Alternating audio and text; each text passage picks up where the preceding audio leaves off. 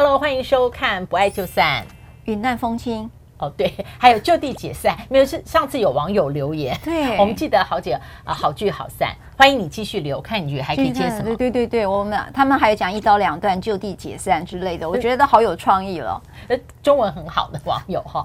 那今天我们要讲的这个个案，就是在呃婚姻关系里面进入婚姻关系，呃，来旅会出现很多变数。这变数不是我们一般讲的变数，就是说呃两人的劳务分配啦。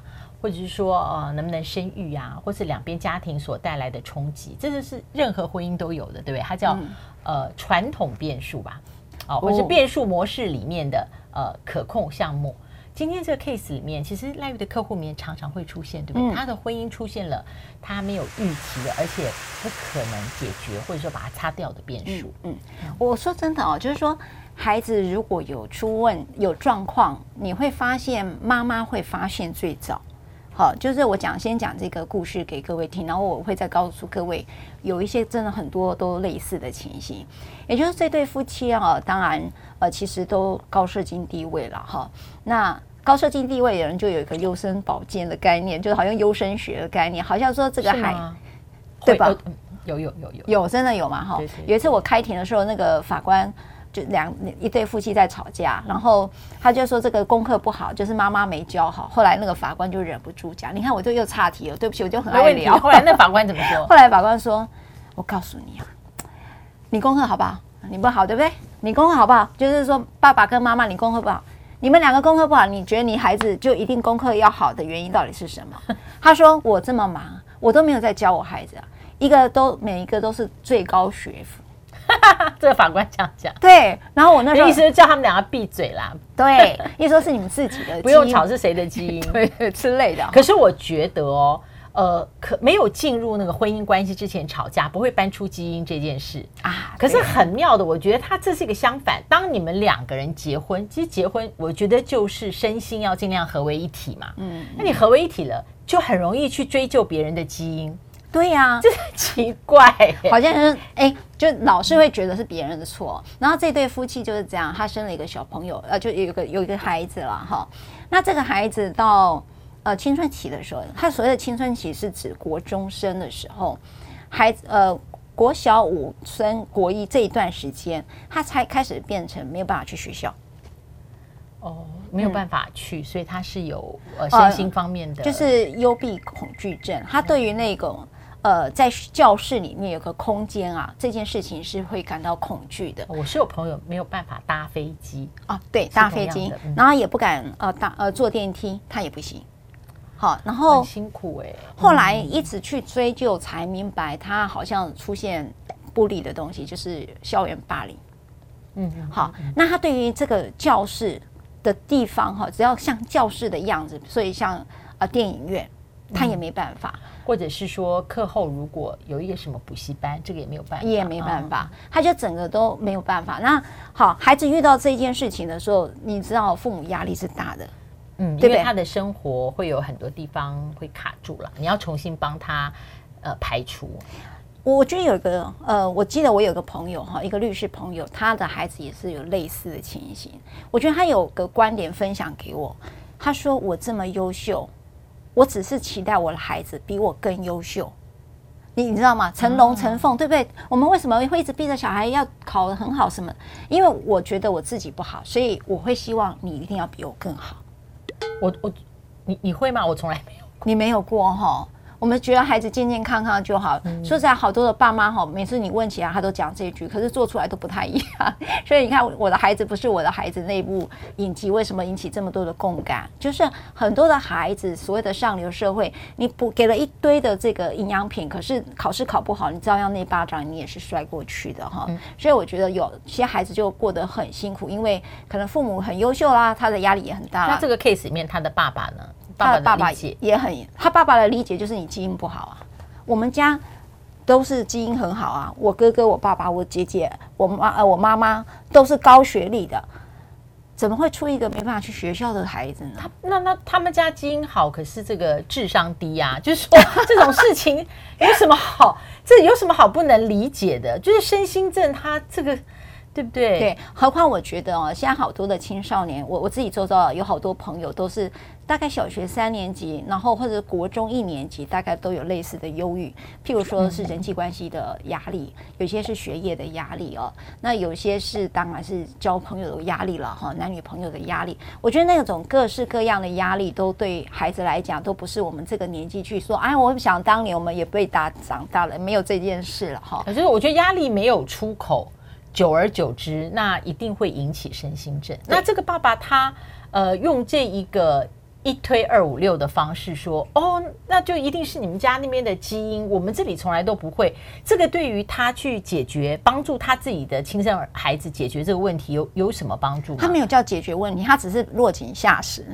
好，后来这个爸爸我觉得也蛮糟糕的。后来这个爸爸就去跟。就是住，就是分分，就是离开了这个家了。因为这个吗？就因为这件事。然后你知道，这个妈妈就真的，呃，就是陪着孩子上学。就是说我陪着你上学，你睡觉的时候，你怕外面有人冲进来，对不对？我睡在这个沙发上，你不要担心。哦、我睡在门边做守夜的。对，这样孩子你不用担心，妈妈都在。我觉得有时候妈妈真的是，我觉得了不起了哈。然后这个爸爸就真的是。呃，这个一别不没有两宽了，好，就是 就地解散哈，他就到别的地方去。那后来呢？这样多久？哇，他好几年。后来这个爸爸，这个男性就出来打离婚官司。你觉得会判离吧？怎么可能判离？怎么可能判离嘛？这个千错万错都他的错啊！怎么就把孩子丢在这里哈？那当然，这个这个太太就表示说，这个孩子的状态都是我一个人在照顾。他说啊，你也换锁？说我不能，我能不换锁吗？因为孩子对安全有很大的恐惧啊。Wait a minute，所以他太太不愿意在他先生诉请离婚的时候，不愿意离婚，他也可能是为了这个孩子吧，对不对？不是为了他自己的话，这个先生已经没有功能，恩断义绝啦。对呀，没有没有慈爱跟恩情嘛。哈，是。我在想，他可能是为了为了孩子，就是再怎么样，他觉得孩子可能还有一部分的 shelter 吧。我不知道。嗯，我觉得对我来讲有几个心态啦。第一个，他认为这个婚姻不是我的错。今天要提离婚的是我，也不会是你。哈，嗯嗯。所以他会认为同意了你的离婚，就仿佛同意了你的理由。是这个哦，这个可以理解。嗯，我觉得最大的就是说，嗯、我同意了你的理由，就如同我背叛了我的孩子。嗯，他认为这个孩子就是他，对，就是他觉得孩子个本来就有他的生命历程。那么我同意了你，就仿佛歧视我的孩子。他说我万万不能同意这件事，要离婚也是我来提。那我提这个离婚，自然有我的方法，不会是你的方法。所以当然这个案子最终是。裁判离婚当然是一定驳回的哈，就是没有成。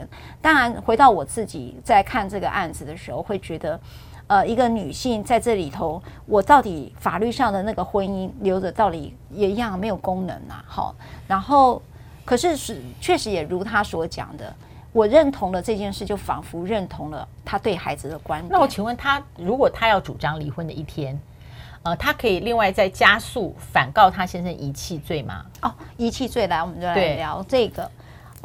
啊，很多人就说这个是不是一个遗弃罪？哈，我们来讲。嗯刑法两百九十四条规定哦，对于没有自救力的呃的人呢，依照法令，法令就是父呃父母子女一定是抚养义务嘛，所以依照法令的规定，你负有这个保护养育你而没有遗而遗弃他，或者是给他生存上必要的辅助养育或者保护，会处六个月以上五年以下有期徒刑的哦。那这个是五年。才五年哦，还有致死致重伤，所以你有时候刚才我们在另外前一集在谈到未婚生子啊，有好多的小妈妈哈，就是不知道怎么照顾孩子，有时候你就会看到，突然我们就常常看到媒体报道，好像就被丢到厕厕所了或者什么，那个就可能会构成遗弃罪。为什么？因为那个孩子是婴儿啊，是一个无自救力的状态。好，但是我刚才举的这个故事会不会构成呢？其实对，就这个父亲啊，嗯，这个先生哦。基本上呢，生存所必要的辅助养育或保护，这个意义是实指指什么呢？经济上吗？哎，没有。他说他会有生存上的危险。那因为这个孩子还有妈妈在照顾，好，这个一个青少年啊，还有妈妈还照顾，所以依照这个最高法院的见解，认为这并不会构成遗弃罪的。哦，就说如果他完全无视于他的血亲责任跟社会责任。那还要看他无视于他的责任造成的结果是什么，对不对？所以如果他的母亲还保护、养育、撑住这个孩子，爸爸就没事。对，那听起来也很不公平，对不对？嗯嗯嗯。好，所以这时候就会建议，像类似这样女性遇到这种呃不愿意，老师换你喝水了。好。好，遇到这种情形，你当然还是可以请求抚养费。那在婚姻期间内，你就告家庭生活费哈，因为这个男的经济状况也不错。我刚才讲，两边都各自有很好的经济状况，但是呢，那就一比一嘛。好，譬如你一个月十万，我一个月十万，那一比一。那这个孩子的家用的钱，这个男性是一定要付的。那他这几年都没有付，你当然都可以请求他返还你带电的抚养费或家庭生活费。好，所以如果你在婚姻关系里面遇到这个情况，你还是可以寻不同的法律途径，而不至于让对于婚姻变数就采取离开现场的人可以这么的不负责任。嗯，但是老师，如果是你呢？我我好喜欢问你哦。这咳嗽是很好的躲避的方式，不爱就算，下次再见。下次再回答我了，好，吧，我，下次回答。